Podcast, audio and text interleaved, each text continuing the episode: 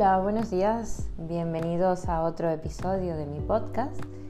Em, bueno, pues siguiendo un poco eh, la línea de la que también venimos hablando sobre las distintas eh, cosas de interés que puede haber en medicina estética, hoy quería hablaros de la rosácea. La rosácea es una enfermedad inflamatoria crónica eh, de la piel que es cada vez más frecuente, eh, por lo menos en las consultas de medicina estética y dermatología.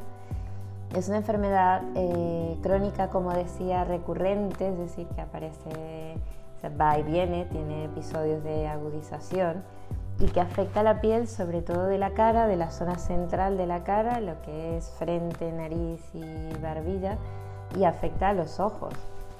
Eh, he estado revisando un poco la prevalencia en los diversos estudios y la prevalencia puede estar en el, hasta, desde el 0,2% hasta el 22%. A mí me parece que es eh, incluso hasta un poco más frecuente, eh, según mi práctica. Es una enfermedad benigna, ¿vale? pero la alteración estética que produce puede afectar de forma importante la calidad de vida de nuestros pacientes. Tiene un impacto psicosocial importante eh, incluso relacionados con el autoestima, la estigmatización. Eh, algunos pacientes presentan ansiedad y depresión por la alteración física que les produce.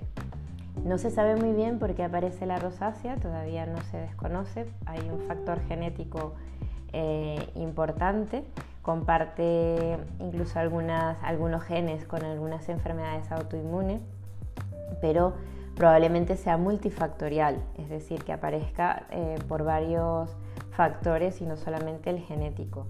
Puede ser factores eh, inmunológicos, infecciosos, alteraciones también de la regulación eh, neurovascular de la piel o efectos incluso de la luz solar, de la luz ultravioleta.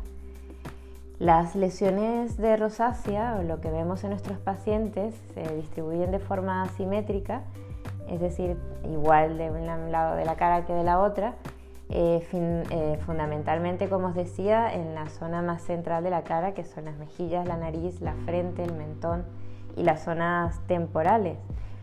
Eh, es bastante frecuente además que vengan acompañadas de lesiones oculares.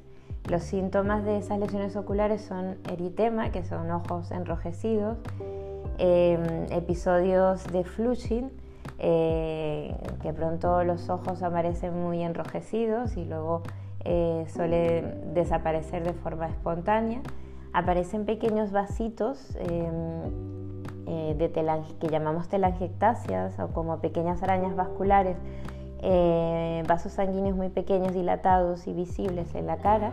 El flushing que aparece en los ojos también aparece en la cara después del ejercicio, después de una situación de estrés, eh, aparece pues un eritema, la cara se pone roja de pronto. Eh, puede haber incluso inflamación, eh, lo que llamamos edema. pueden haber pápulas como, como las que aparecen en el acné. las manifestaciones son muy variables, desde formas muy leves, que la cara esté enrojecida siempre o enrojecida, como os decía, a veces sí, a veces no eh, pueden aparecer eh, cambios inflamatorios eh, de fibrosis, nódulos y sobre todo en la nariz. es frecuente o es relativamente frecuente esa característica de la nariz que es la nariz fimatosa o la rinofima, que es una nariz abultada y un poco deformada. Aparecen, como os decía, esas pústulas y muy parecidas a la enfermedad acnéica. Em, los tratamientos, pues bueno, el tratamiento es primero un diagnóstico, segundo, eh, que el paciente evite los factores agravantes o desencadenantes. Eh, los pacientes suelen eh, reconocer cuando se produce ese flushing, cuando se produce ese enrojecimiento de la cara. incluso le podemos pedir que en un diario escriban eh, qué factores pueden haber influido para que haya una reagudización, para que aparezca ese, enrojecimiento. Muchas veces, hasta evitando estos factores precipitantes, hasta un 78% de los pacientes mejoran. Eh, la piel también hay que cuidarla mucho. Eh, los pacientes que tienen este enrojecimiento facial y estas telangiectasias, estas venitas, eh, tienen una, especial sensibilidad facial y les dificulta incluso tolerar cosméticos o incluso hasta medicación tópica, porque la piel, la función de barrera de la piel está, está alterada. Hay aumento también de la pérdida de agua a través de la piel y se produce mucha sequedad de la piel. Es importante hidratarla muy bien eh, con emolientes, eh, utilizar una higiene facial diaria pero que sea suave, eh, realizarla con las manos incluso y no utilizar nada abrasivo ni esponjas.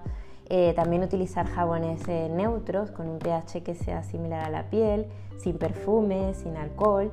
Evitar irritantes como los tónicos o todos los agentes que sean exfoliantes utilizar cosméticos también que sean libres de alcohol y que se limpien fácil sin tener que frotar la piel en exceso, porque frotar la piel eh, produce y empeora el eritema. Es importantísimo utilizar protectores solares, ¿vale? Que protejan tanto, con, tanto contra los rayos eh, UVA como con los rayos eh, UVB. los mejores son aquellos que tienen bases de silicona, como la dimeticona o la ciclometicona, eh, y se toleran bien también las pantallas, eh, que ya sabéis que son las de óxido de zinc y de titanio. Evitar, por supuesto, todas eh, las cremas y protectores solares que tengan base con alcohol. Em, se puede utilizar el, el, camuflaje cosmético, es decir, le decimos a los pacientes que para camuflar las lesiones pues que se maquillen y mejora mucho el impacto psicológico que tiene la, la enfermedad. En cuanto a los tratamientos médicos, pues hay tratamientos tópicos, es decir, de cremas que indicamos nosotros según la gravedad de la rosácea, que pueden ser de metronidazol, de ácido acelaico o incluso ivermectina.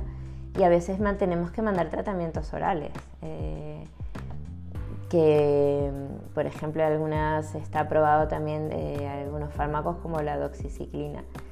También algunos fármacos como la tretinoína pueden ayudar. Eh, los láseres eh, son un tratamiento eh, habitual y que puede ayudar a mejorar las lesiones en combinación con los tratamientos que usamos en crema y entre los tratamientos que usamos de forma oral.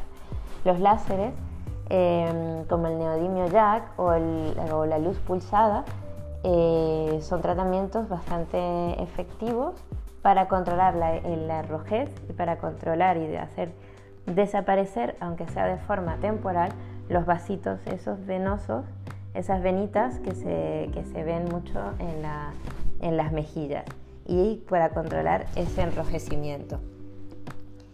La radiofrecuencia también puede ayudar, es un tratamiento seguro y es un tratamiento efectivo y normalmente lo que hacemos es combinación de ellos. Es verdad que es una enfermedad eh, benigna pero crónica y que no se cura entonces los tratamientos con láseres pues hay que repetirlos con cierta frecuencia para eh, volver a controlar la enfermedad. El médico que, que, os vea pues tiene que pautar o establecer con vosotros esa pauta de tratamiento y ese plan de tratamiento. Em, cuando aparece también la forma eh, ocular de la enfermedad, es importante que tengáis una valoración por un oftalmólogo que haga un control, sobre todo para, para, para prevenir eh, las complicaciones a largo plazo por la inflamación crónica también que se produce a nivel de los ojos. Bueno, pues espero que este episodio eh, os haya parecido interesante. Eh, podéis escribirme. mi correo es info arroba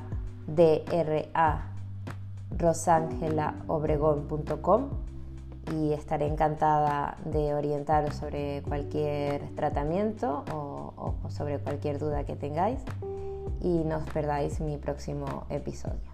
Un saludo.